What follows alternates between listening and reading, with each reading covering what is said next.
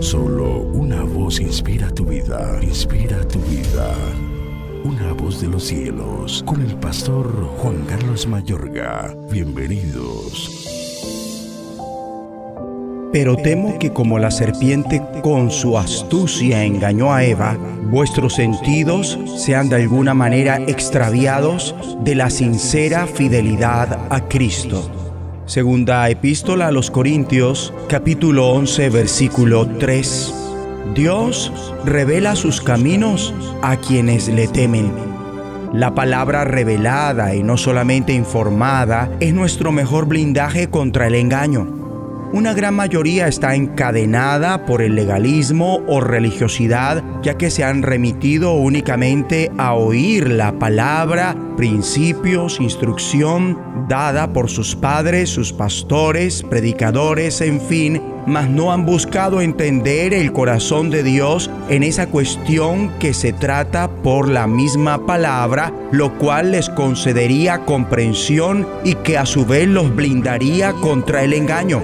Bien podría decirse que poseen letras sin revelación y aunque pueden decir de memoria capítulos y versículos de forma correcta, carecen del hálito de vida que se encuentra en la Biblia. Y aunque puede que posean emoción para compartir el último grito de la predicación que han oído en su iglesia, un seminario o conferencia, aún así pareciera que no pueden vivir lo que comparten con mucho ahínco realmente no son uno con esa palabra. Aunque poseen palabra de Dios, son incapaces de generar la vida de Dios. Cuando esto sucede, son con facilidad seducidos a quitarle o añadirle a lo que Dios dice. Pueden creer con mucha facilidad a alguien que algo falso es verdadero porque carecen de la comprensión en los caminos del Señor. A continuación, un ejemplo. He oído en varias ocasiones decir, Hermano, el que no trabaje, que no coma. Y eso no es lo que Dios dice en su palabra. Él declara, si alguno no quiere trabajar, tampoco coma. Si el desempleo es causal de hambre, la hambruna sería brutal en nuestro país. Cuando una cosa es estar desempleado, aunque se quiere trabajar, y otra muy distinta, no trabajar por pereza, negligencia y responsabilidad. Son dos cosas muy distintas. Así que hemos de tener cuidado de sentenciar a la hambruna a todos los que no trabajan.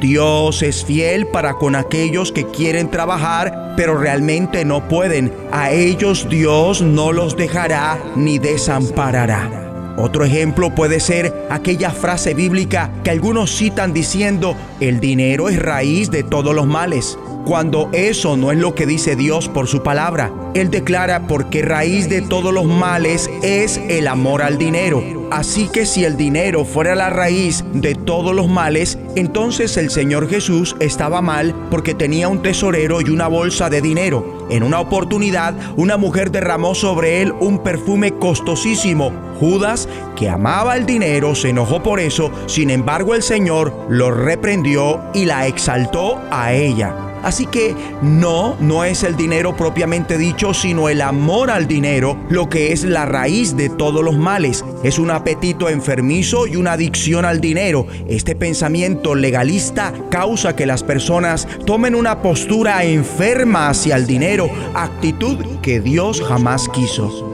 Dios nos previene contra ese apetito enfermo y esa adicción al dinero. En consecuencia, esa gente jamás puede actuar en la esfera financiera de una manera piadosa genuinamente. Esta ignorancia confirma que el conocimiento bíblico no ha sido revelado a sus corazones y los que únicamente tienen un informe bíblico son nominados al engaño. Pero ¿cómo hacemos para adquirir la palabra revelada? Caminando en humildad ante Dios con el temor y el amor de Dios ardiente en nuestros corazones. Dios declara, pero miraré a aquel que es pobre y humilde de espíritu y que tiembla a mi palabra. La persona que tiembla ante la palabra de Dios, esa persona, sea quien sea, le obedecerá enseguida. Esta es quien teme a Dios genuinamente. Además, escrito está, la comunión íntima de Jehová es con los que le temen y a ellos hará conocer su pacto. Ahora tiene más sentido las palabras de Salomón en el ocaso de su vida.